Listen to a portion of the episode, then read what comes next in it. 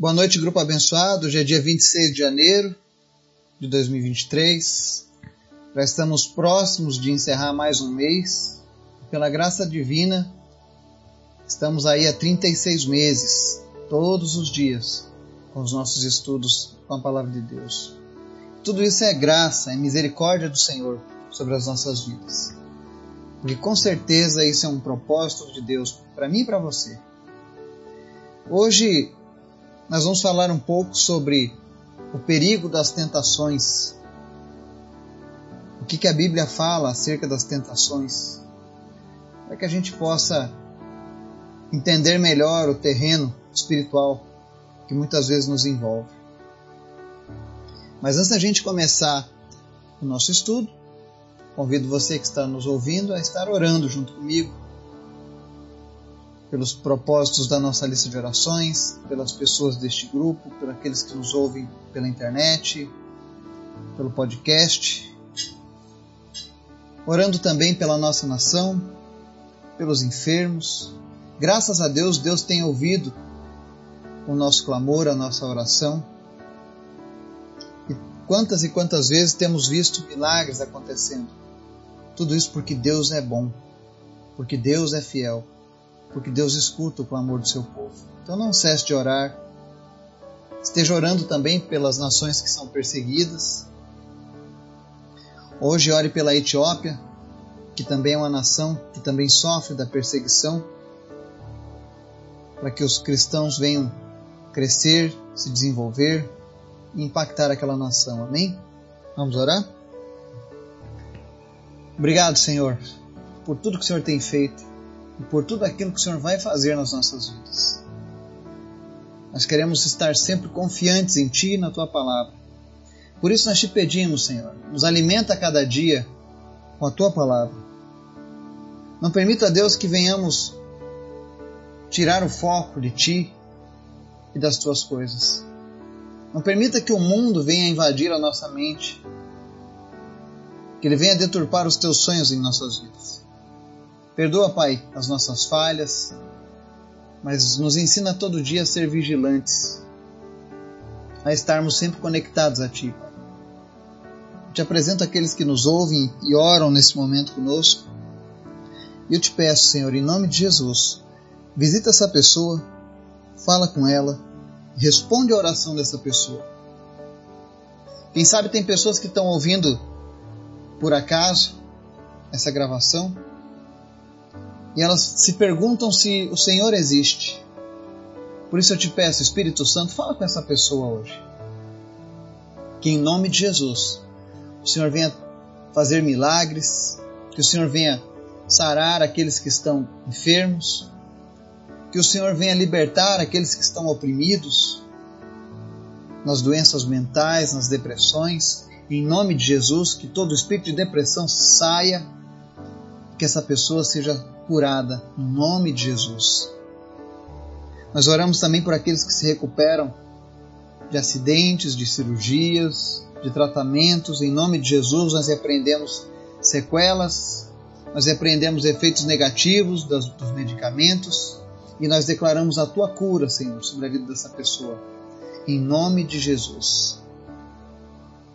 Em especial, Pai, visita a nação da Etiópia, Visita o teu povo lá naquela terra e multiplica ele, Jesus, através da tua graça. Que aquela nação seja alcançada pela tua verdade. Tira, meu Deus, a cegueira da idolatria. Tira, meu Deus, a cegueira das heresias e desperta aquela nação, Senhor. Livra eles daquela miséria, Pai, que muitas vezes aparece no mundo real, mas ela tem origem espiritual. Liberta aquele povo, Pai, através do teu poder. Liberta também a nossa nação, Jesus. Alcança o Brasil. Nós oramos para que o Brasil seja salvo pela tua palavra, Jesus. Que cada dia mais e mais pessoas se rendam a ti. Fala conosco, Pai, também. Nos ensina através da tua palavra, o que nós pedimos em nome de Jesus. Amém. Desde hoje está lá na primeira carta de Paulo aos Coríntios, capítulo 10, versos 12 ao 14, diz assim: Assim, aquele que julga estar firme, cuide-se para que não caia. Não sobreveio a vocês tentação que não fosse comum aos homens. E Deus é fiel. Ele não permitirá que vocês sejam tentados além do que podem suportar. Mas quando forem tentados, Ele mesmo providenciará um escape para que o possam suportar. Por isso, meus amados irmãos, fujam da idolatria. Amém? Aqui nós vemos uma palavra dada à igreja de Corinto acerca de vigilância, de atenção na vida do cristão. Eu lembro que há uns anos atrás, uma pessoa chegou para mim e falou: Olha, um dia todos vão cair. E eu disse: Não, a Bíblia não fala assim. A Bíblia ela diz: aquele que se julga está em pé, cuide-se para que não caia. A Bíblia não está dizendo: olha, você que está em pé, você vai cair. Por que isso? Porque a, a palavra de Deus ela sempre tem um tom de alerta, de aviso. Deus ele não, não sente prazer em, em sair punindo e executando as pessoas. Pelo contrário, se não fosse assim, ele não deixaria dois testamentos, o Antigo e o Novo, para nos alertar acerca dos problemas que viríamos a enfrentar. E aqui nesse texto, ele no verso 12 ele diz: "Olha, esteja sempre vigilante. Não importa o tempo que você conhece a Deus, não importa o teu nível de intimidade com Deus, nunca baixe a guarda. Se você está firme, se você está em pé, se você está bem com Deus, continue mantendo a mesma vigilância de quando você estava começando a conhecer a palavra. Você dava atenção a todos os detalhes. Se não fosse por isso, nós não teríamos no modelo de oração do Pai Nosso, livra-nos das tentações, o próprio Jesus. E a maneira que Deus usa para nos livrar das tentações é nos fortalecendo na presença dEle, colocando os nossos olhos na palavra dEle. E aí o verso 13, ele diz assim: Não sobreveio a vocês tentação que não fosse comum aos homens. Ou seja, as tentações virão. Não importa o teu grau de, de, de intimidade, de relacionamento com Cristo, as tentações virão. Vieram para o próprio Jesus. Durante os seus dias no deserto, o diabo tentou Jesus. E durante toda a história da humanidade, ele sempre tentou ao homem. Vale a gente lembrar que a serpente tentou Eva e Adão. Então nós precisamos ter esse cuidado. Tentações sempre virão. Mas não é porque elas virão que a gente precisa entristecer o nosso coração, o nosso espírito. Porque a palavra diz aqui no mesmo verso: E Deus é fiel. Ele não permitirá que vocês sejam tentados além do que podem suportar. Ou seja, quando nós estamos em sintonia com Deus, quando nós estamos vigiando, as tentações vêm, mas a nossa caminhada com Deus, a nossa sinceridade diante dele, faz com que ele meça aquilo que eu e você podemos suportar.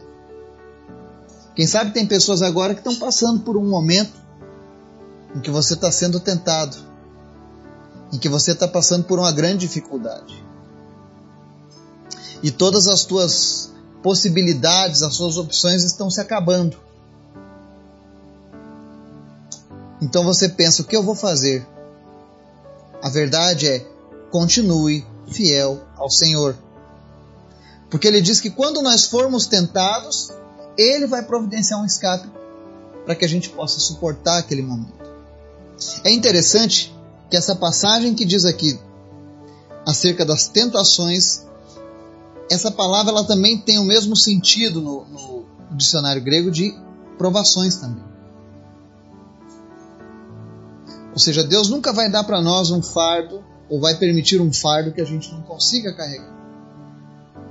Mas para isso é necessário que nós venhamos a esperar no Senhor. E é por isso que o verso 14 diz assim: Por isso, meus amados irmãos, fujam da idolatria. Talvez você pergunte por que, que esse verso está ali falando de idolatria. Deus está falando de tentação. Deus está falando de quem está em pé, cuide para não cair. Deus está falando que Ele nos dá o escape. mas ao mesmo tempo Paulo diz: Por isso, meus amados irmãos, fujam da idolatria. Nós já tivemos vários estudos aqui acerca da idolatria, que pode ser o culto às imagens, culto a outras divindades, pode ser mesmo até uma idolatria no teu trabalho, no teu carro. A idolatria é tudo aquilo que diminui o poder de Deus, ou seja, que divide o poder de Deus ou que menospreza o poder absoluto de Deus. E aqui ele dá essa recomendação: fuja da idolatria. Mas por que fugir da idolatria se ele está falando de tentação? E a resposta é simples. Muitas vezes, quando as pessoas estão passando por uma tentação, por uma prova, por um momento de dificuldade, é muito normal alguém te oferecer um rezador, é muito normal alguém te oferecer alguém que faz um trabalho para te livrar do teu problema financeiro. Ah, o casamento está com problemas? Não tem problema. Eu conheço uma pessoa ali que ela faz um trabalho e restaura o seu casamento. Ou então acende velas para essa divindade, para esse santo, e ele vai te ajudar. Isso faz parte da cultura nossa. Mas a Bíblia está dizendo: fuja da idolatria, em qualquer grau de idolatria. Por que isso? Porque Deus está garantindo que Ele vai nos dar o escape. Então aguarde o escape providenciado pelo Senhor. Deus conhece a sua condição. Quem sabe a pessoa que eu estou falando agora está nos ouvindo, esteja passando agora por essa dificuldade. E você até mesmo recorreu a esses meios, porque você já não tinha mais o que fazer. Eu lembro de um ditado que quando o macaco cai da árvore, qualquer galho serve. Isso não é verdade no que diz respeito à nossa vida espiritual. A nossa salvação está somente em Cristo. E quando nós nos achegamos a Ele, Ele diz que não vai nos lançar fora. Então Deus está vendo a tua situação. Assim como Ele viu Jesus lá no deserto sendo tentado por 40 dias. Deus não ignora nossas lutas. Mas Ele está dizendo: olha, essas lutas virão. Mas fique tranquilo, descanse em mim, confie em mim, continue andando comigo. Não, não divida a minha glória com outros.